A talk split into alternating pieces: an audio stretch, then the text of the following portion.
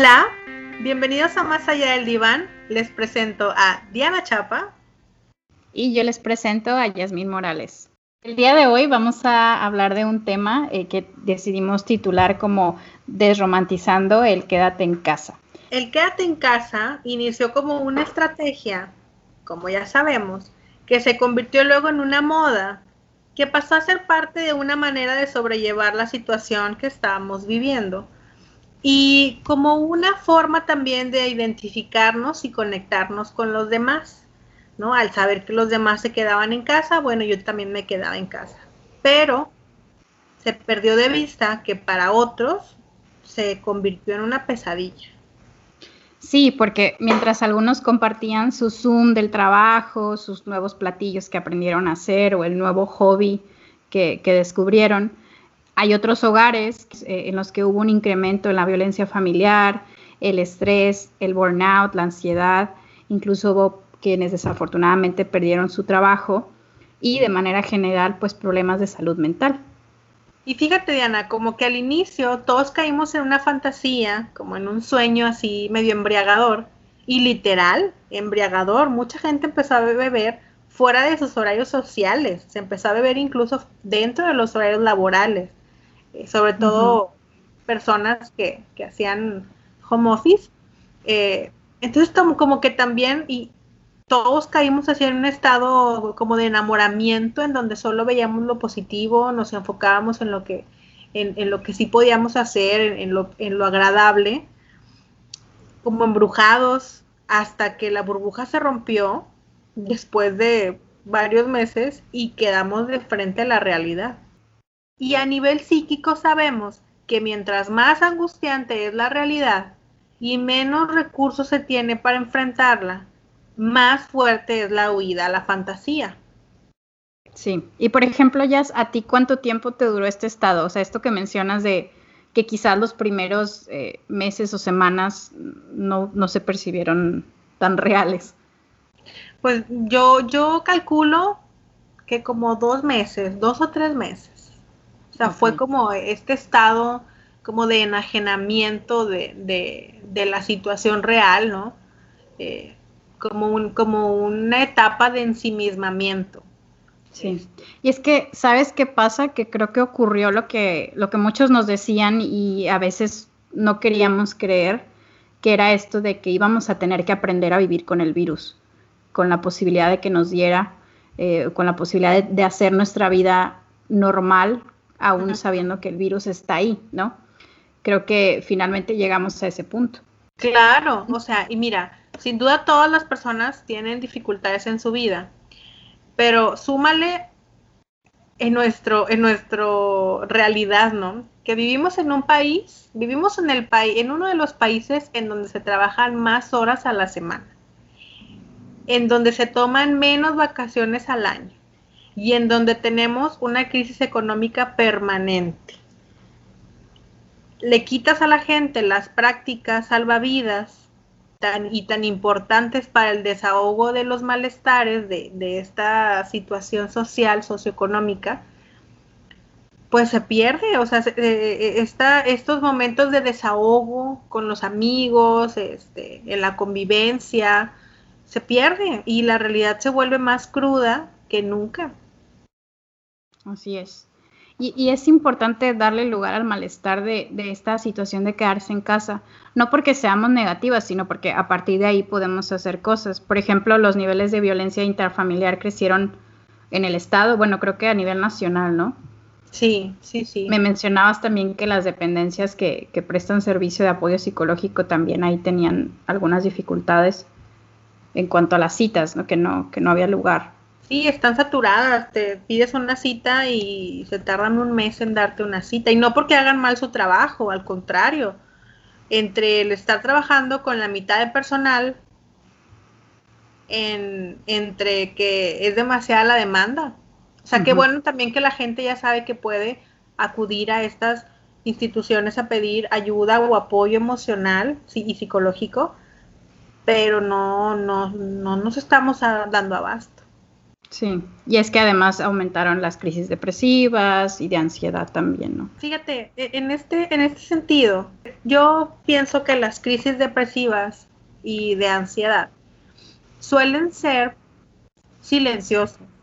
O sea, estas crisis o, o podemos, pueden visibilizarse hasta que son graves pero para cuando ya se muestra una crisis depresiva o una crisis de ansiedad, o sea, ya tuvieron que haber pasado muchos momentos difíciles que la persona no expresa.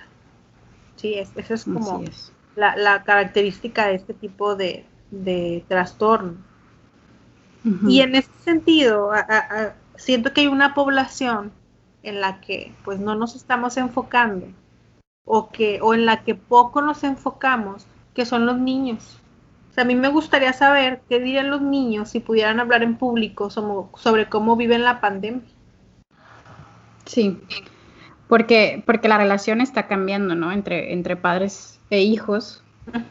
Como que se vuelve rara, ¿no? O sea, como que comparten el mismo espacio, pero luego ya no hablan, porque luego también tenemos el tema de que los límites del, del, de tiempo, del horario, del trabajo, están perdidos. O sea, ¿dónde empieza y dónde, dónde termina el trabajo para quienes trabajan en casa? ¿Y dónde están las labores del hogar y dónde empiezan y dónde acaban? Los hijos han aprendido a alejarse de los papás, ¿sí? Entre que algunos están aprendiendo a vivir sin la atención de ellos, pues otros por salud y por la necesidad de sobrevivir y no tener más problemas, se aíslan en sus, en sus recámaras. Sí, estaba el otro día leyendo un, artículo que lo escribe un papá, en donde él expresaba su, malestar, o más bien pues ya llegó a un punto en que él no sabía qué hacer y pedía mucha empatía al, resto de las personas, ¿no? Era esta parte de, a mí me toca ser papá de un, de un niño que va a la escuela de, manera virtual, ¿no? Entonces decía, llega un punto en el que yo ya no supe o yo ya no sé diferenciar entre cuándo soy maestro y cuándo soy papá. Entonces comentaba él que su hijo le llegó a decir, bueno, es que ya estoy harto, o sea, ¿cuándo te vas a quitar este disfraz de maestro? Entonces decía, pues sí, yo era, el papá que hablábamos de ciertas cosas, que teníamos estos momentos de pasarla bien, de jugar al fútbol, lo que sea, y llegó un punto en que yo ya no sé dónde hacer el corte porque me preocupa que él reciba su educación y esté aprendiendo, como siempre me ha preocupado, pero como ahora tengo un rol mucho más activo, ya no sé hasta dónde. Entonces, es como un silencio, o más bien, a lo mejor no hay un silencio porque sigue habiendo una comunicación, una conversación, pero es las, las conversaciones justamente han cambiado, ¿no? Sí, como, como que esto de que los límites se hayan desdibujado y, y como dices, ¿no? De pronto también los roles se empiezan a confundir, de pronto, incluso, ¿no? O sea, han disminuido las experiencias sociales, colectivas, entonces de pronto como que no hay mucho de qué hablar. Quizás el, chico o la chica ya no llegan a casa a platicarle a los papás lo que vivieron en el día, ¿no? O, estas rencillas, ¿no? de, si te dejan salir o no te dejan salir o hasta qué hora te dan el permiso, pues ahorita ya no. Para muchos, para muchos eh, adolescentes esto ya no existe, no salen. Sí, que, habrá otras conversaciones, por supuesto, pero y es justo lo que antes de, grabarnos mm, platicabas, ¿no? O sea, más que un silencio se siente como que hay tanto ruido que nada, nada alcanza a tomar su lugar. Sí, estamos en esta parte más que nunca de, de, los, de lo que mencionan los postmodernos, ¿no? De que estamos viviendo un momento en donde ya no hay acontecimientos. Fíjate, primero pasamos de, de que antes existían los grandes acontecimientos, las revoluciones, las transformaciones, eh, situaciones que pasaban en, en, un lugar, ¿no? Que, que atraían la atención de, de, la gente, de la población. Después de eso pasamos un momento en donde hay muchos acontecimientos, o sea, empiezan a pasar muchas cosas. Y ahorita estamos en un momento en donde no hay acontecimientos. O sea, no logra ni siquiera la pandemia misma ser una situación que nos conecte a todos. O sea, al mismo tiempo que algo se vuelve un acontecimiento, pasa muy poco tiempo en donde ya se diluye. ¿Sí? Y como que, y, de pronto la, la, pues la ola de la cotidianidad y las tantas cosas o, las tantas distracciones que tenemos, pues le borran el, o le restan el peso a esta situación. Sí. Y es que como colectivo, como pues como seres sociales, ¿no? Hemos desarrollado tantas herramientas y estrategias para sentirnos bien. Eh, somos creativos. Digo, la creatividad misma es, esta capacidad que tenemos para analizar y resolver problemas que se nos van, ah, pues, eh, desarrollando a lo largo de la vida, ¿no? Entonces, sí, somos creativos y sí buscamos maneras de disminuir el malestar, pero también lo positivo de alguna manera puede llegar a desgastar y cansar, ¿no? Claro, o sea, ojo, que no se confunda, es bueno tener un pensamiento positivo, es bueno enfocarse en las soluciones, pero de pronto esta demanda del entorno, de estar bien, sea, y que ha construido como un deber ser feliz, un deber ser agradecido, un deber ser positivo, de pronto hace que se vuelva tabú que, las personas hablen de su malestar. Sí, como estas cosas que de pronto con buena intención te dicen, ¿no? Bueno, agradece que tienes trabajo, agradece que hay salud, que tienes a tu familia, que verdaderamente sí, sí lo aprecias y sí lo agradeces, agradeces pero que también pues no deberían de disminuir la, la otra parte, ¿no? Pronto parece que, que nada de lo que le ocurra a alguien es un motivo para sentirse mal o para quejarse, ¿no? Y las emociones negativas también tienen que vivirse, el malestar tiene que hablarse. O sea, es, necesario darle un lugar en la vida también a, lo no agradable. Claro. El, típico ejemplo es quien de repente se puede sentir mal por la situación o agobiado o, el sentimiento que, le pongamos, ¿no? Que no es, no es tan positivo o no es lo que a lo mejor estamos acostumbrados o lo que nos venden, ¿no? Y buscas a alguien para platicarle y que a lo mejor esa persona con buena intención te conteste algo que automáticamente ya no te permite seguir hablando. O sea, por ejemplo, no, pues es que me ansiedad por tal situación y que esta persona te diga, no, pues es que toma un curso de yoga, yo empecé a hacer eso y me ayudó muchísimo pues qué padre, qué, bien intencionado tu comentario o consejo, pero no me quites esta oportunidad de expresarme porque es, pues es una situación tan extraordinaria y que creo que estamos compartiendo que pues mínimo esperaríamos algo de empatía, ¿no? Sí, mira, yo creo que en el tema de la empatía sí hemos avanzado, las prácticas sociales han avanzado, en donde pues ya hay más apertura para que las personas hablen de lo que les pasa. O sea, como que la parte uno de hablar de lo que te pasa ya, ya la logramos. Pero la parte dos de escuchar sin juzgar o de escuchar, como dices, sin, sin limitar, ¿no? Eh, o sin, sin dejar que el otro termine de desahogarse, esa es la parte en donde nos falta un poquito de empatía. Y es normal, porque cuando escuchamos que alguien se angustia o que a alguien le está pasando algo, es normal que el que está escuchando también se sienta angustiado, también se sienta preocupado. Y entonces... Exacto, te importa tanto esta persona que inmediatamente quieres dar una solución, claro. Sí, y, aparece como este sentido de urgencia, como dices, de una solución ya, o sea, urgente, algo que rápido le, le arregle la vida. Y, pues bueno, o sea, los malestares son como el iceberg. Eh, te puede doler la cabeza, pero lo, lo, que produce el dolor de cabeza a veces pueden ser un montón de otras cosas. Y eso es lo que hace la diferencia entre una plática profunda a una plática superficial. ¿sí? Una plática superficial pues puede ser algo donde todos se quejan o, o todos se comparten soluciones y, la parte más profunda es esa parte en donde la persona se encuentra a sí mismo estando con el otro. O sea, al contarle al otro lo que le pasa al tener este espacio, el sujeto logra encontrar, a sí, encontrar en sí mismo lo que le ha estado eh, de algún modo, pues, dificultando la existencia. Sí, y es que es por esto que es muy importante ponerle nombre y reflexionar eh, para poder hablar sobre los sentimientos desagradables o negativos que, que tengamos. Porque cuando no hacemos esto, cuando los guardamos, cuando se reprimen, corremos el riesgo de pasar al acto.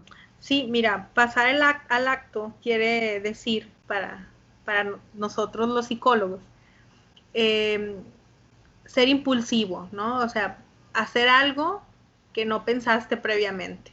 Y cuando se reprime mucho, siempre hay una explosión y la explosión de emociones siempre es violenta. O sea, toda explosión pues lleva fuerza, ¿no? Entonces hay de dos sopas. O esta violencia se va dirigida contra los demás, contra los que están en el entorno, o se vuelve contra el sí mismo. Y, estos, dos acontecimientos los vemos mucho eh, en personas que se vuelven violentas en situaciones tan cotidianas como ir a comprar una pizza, como ir a comprar comida, ¿no? De pronto se vuelven hasta videos virales, ¿no? Quien, quien logra sí, situaciones absurdas a veces, ¿no? Ajá, y, la violencia es desmedida o la agresión es desmedida. Y, o por el contrario, ¿no? En, cuando se vuelve a sí mismo, pues lo vemos en suicidios. Y creo que sería interesante ver las diferentes áreas en las que este quédate en casa tan romántico ya no es tan romántico, ¿no? O sea, ya mencionamos a los niños o a los adolescentes que ahorita están pues siendo este, alumnos con una educación virtual. Hablaremos de los papás que también, híjole, están en una situación difícil, desde el papá que sí sale o la mamá que sí sale a trabajar y, le da mucho miedo regresar a casa y contagiar y, todo este, este miedo que, que existe al momento de salir o el papá que se queda en casa y, está realmente batallando.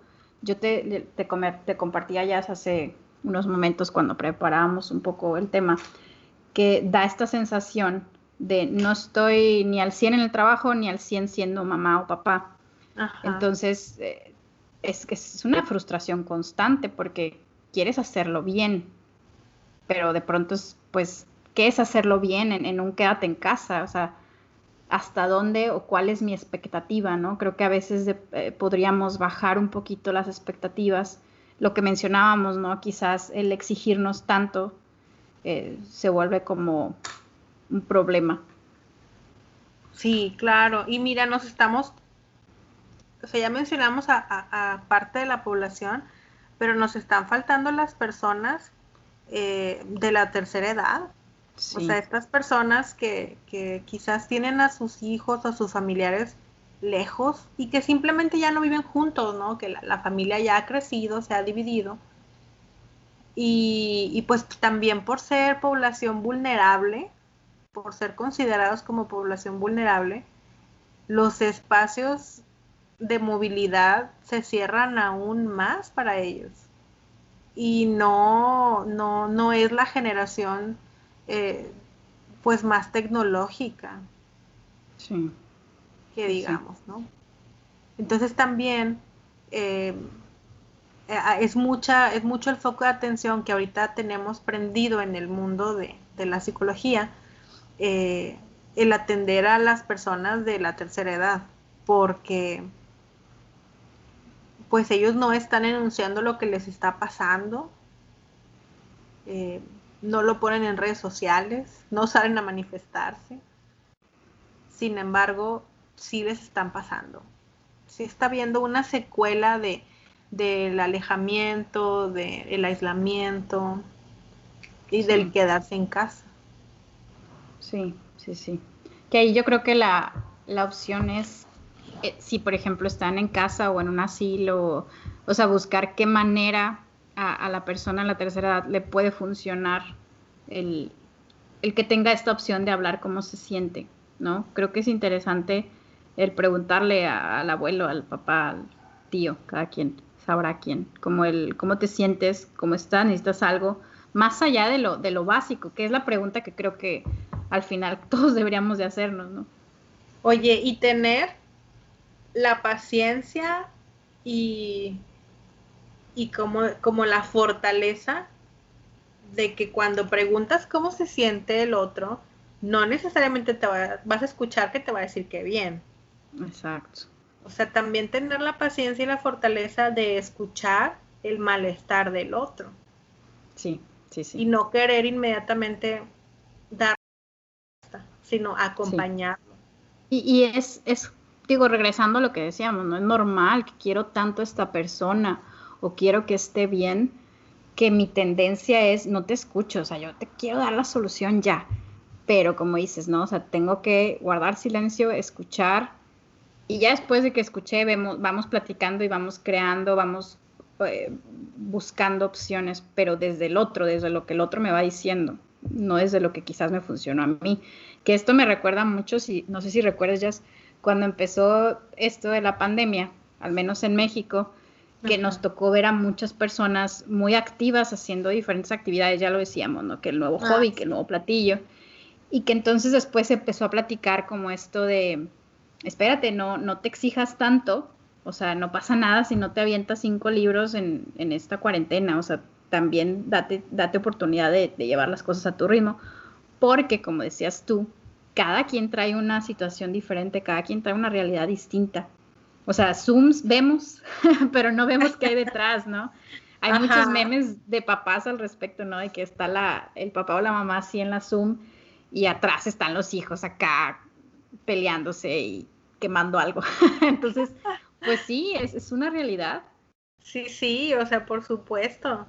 Eh, yo, yo ya estoy esperando con ansias ver los, los eh, videos cómicos, ¿no? De, de la vida en, del, trabajo, sobre todo en, cuarentena, del home office, ¿no? Como todas estas situaciones tan locas y tan chistosas que luego te pasan, pero tú tienes que estar así, este, muy formal enfrente de la cámara, ¿no? Con los directivos ahí de tus, empresas. Sí, sí, sí. Y, que, que, son chistosas quizás después, pero en ese momento a lo mejor ah, no, en ese momento con mucha ansiedad. Sí, sí, sí. Sí, no, definitivamente. Y mira, Diana, es bien importante también mencionar que esta nueva vida nos está sobresaturando. Tenemos tantos estímulos al mismo tiempo que la vida ya se pone más difícil. Sí, o sea, el multitasking, ¿no? Ajá. Sí, estar aquí y allá al mismo tiempo, con, mientras estás haciendo la comida, estar en la junta, o a estar atendiendo a los hijos o alimentándolos mientras este, estás contestando unos mensajes, unos correos, pero al mismo tiempo tienes una llamada. O sea, y, esto yo calculo, e, e, evalúo, identifico que nos va a traer secuelas cuando sal, cuando cuando volvamos a cierta normalidad, ¿no? Cuando, cuando más bien, no a la normalidad, cuando las prácticas vuelvan otra vez a volverse, ¿cómo decirlo? Vuelvan a volverse. Vuelvan a volverse. O sea, yo, yo identifico o yo pienso que va a haber secuelas y que si yo soy muy positiva y pienso que esto se va a acabar y que vamos a volver a la normalidad y que un día todos vamos a ser inmunes al COVID o, que va a ser como la influenza, ¿no? Ya vamos a tener vacuna y, ya no vamos a tener este miedo a contagiarnos, ni esta precaución, ni este riesgo. Bueno, yo creo que la precaución siempre, ¿no? Pues eso espero. Ojalá y nos quede la precaución, pero, pero que ya no estemos en este constante riesgo de contagio. Y, y yo, yo pienso que va a haber secuelas eh, entre algunas habilidades socioemocionales que, que los niños y los jóvenes no están desarrollando, que les tocará desarrollarlas más adelante, pero sabemos que hay etapas, o sea, siempre se puede desarrollarlas y eso es lo que apoya la psicología. Eh, no, no, no hay que encasillarse a una etapa, siempre podemos transformarnos, pero sí hay etapas donde pues es más recomendable que, la persona lo desarrolle y pues tenemos estos chicos que no lo van a desarrollar, no están teniendo las experiencias. Más bien lo están desarrollando de otra manera, ¿no? Pues sí, pero yo sí, han sido muy que puede haber como, ansiedad social, como más, más crisis de ansiedad social, como más temor a exponerse. Sí, creo que el, la opción está más, eh, ay, ¿cómo decirlo? Sí, está más latente, ¿no? Creo que los, los jóvenes, pues yo creo que todas las edades, no creo que debamos encasillar, pero a mí me ha tocado verlo con muchos jóvenes que han sido muy creativos para seguir conservando sus amistades o sus relaciones, porque pues nosotros lo sabemos, ¿no? Quienes a lo mejor ya somos adultos mayores, jóvenes, no, sé cómo definirnos. ya, ya somos señores. ya somos señores. Este, sabemos la importancia de los amigos o del grupo de, esta pertenencia tan importante en, la adolescencia o la preadolescencia. Entonces, híjole, yo conozco a gente tan creativa que, que, ha buscado la manera de que esto no se pierda y de que la importancia que tengan, que tienen más bien sus amigos, siga ahí. Hablo amigos, pero también puede ser cualquier familiar o, cualquier situación, ¿no? Pero sí creo que es, es más latente que haya situaciones eh, emocionales que cuesten trabajo a la hora de, pues de convivir otra vez como, no sé si como antes, porque sé que va a ser distinto, pero pues de volver, ¿no? y para todos. Sí, mira, también en, en esta este, pluralidad que estamos viviendo, también está, está cayendo en la conciencia o está volviéndose consciente para la población, para la sociedad, que no hay una fórmula que funcione para todos. O sea, la subjetividad que, que, tiene que ver con esta particularidad de cada uno, de cómo cada uno vive, siente y percibe las cosas, pues está reconociendo, sabemos que cada cabeza es un mundo, en, resumen. Y, y pues, por ejemplo, o sea, eh, em, seguimos creyendo que es importante animarse a hablar de los sentimientos positivos o negativos, que es importante mantenerse con empatía con las personas de nuestro alrededor y mantener la conexión con nuestros círculos sociales. Sí, qué importante esto que dices y yo creo que es la clave, ¿no? Que, recordemos que es la singularidad de cada quien, la, realidad y lo que a cada quien nos causa malestar. Y esto regresa a la conversación de escuchar al otro, de escucharnos a nosotros mismos sin buscar encontrar la solución inmediata. O sea, vamos a platicar, vamos a encontrar, ¿no? Eh, la vida ya es demasiado, ¿no? O sea, eh, estamos sobresaturados, como bien decías, y nos damos cuenta de eso. Entonces, no se trata de disfrutar la pandemia, claro que eso es imposible, es, una pandemia, ¿no? Claro. Sino que más bien se trata de encontrar lo disfrutable en la pandemia, que eso es justamente vivir. Exacto, Diana. Por eso los invitamos a todos a seguir atentos de sus sentimientos, a expresarlos a, con quien más confianza tengan y, y, a, escuchar también a aquellos que, te dan la confianza ¿no? y, te quieren contar sus malestares.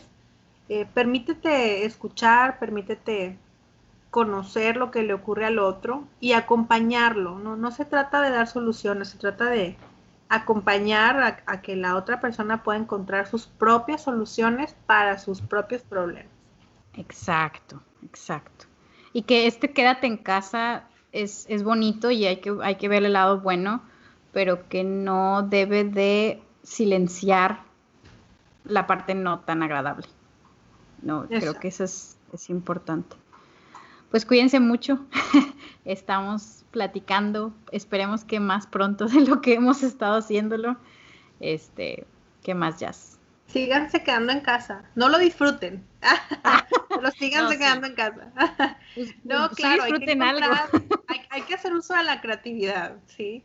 Eh, y, pero hay que estar atentos al silencio. O sea, a, a, que no, una cosa es el silencio y otra cosa es la invisibilidad, ¿no? Entonces, sí podemos guardar silencio, pero no hay que dejar que eso invisibilice a, lo que nos esté pasando. ¿Verdad? Síganos en redes sociales. Estamos en Facebook, en Instagram, como Más Allá del Diván. Sí, en Instagram es Más Allá del Diván MX. Ya es tu Instagram de psicóloga personal. Yasmín Morales, psicóloga, ¿no? Sí, Yasmín Morales, psicóloga. Muy bien. Y el mío es... Sí, de PSI, de psicóloga, Diana Chapa. Y pues ahí andamos, ¿verdad? en, las redes sociales tratando de, conectar. Este, pues aquí estamos, espero próximamente con un nuevo episodio. Claro, si hay algún tema de tu interés, compártenoslo. Sí, por favor, y también sus opiniones, creo que sí, es, es lo padre, ¿no? Poder escucharnos y desde la misma singularidad de cada quien, cómo está viviendo esto, que podamos como platicar y reflexionar. Hasta la próxima. Cuídense, nos vemos. Gracias por escucharnos.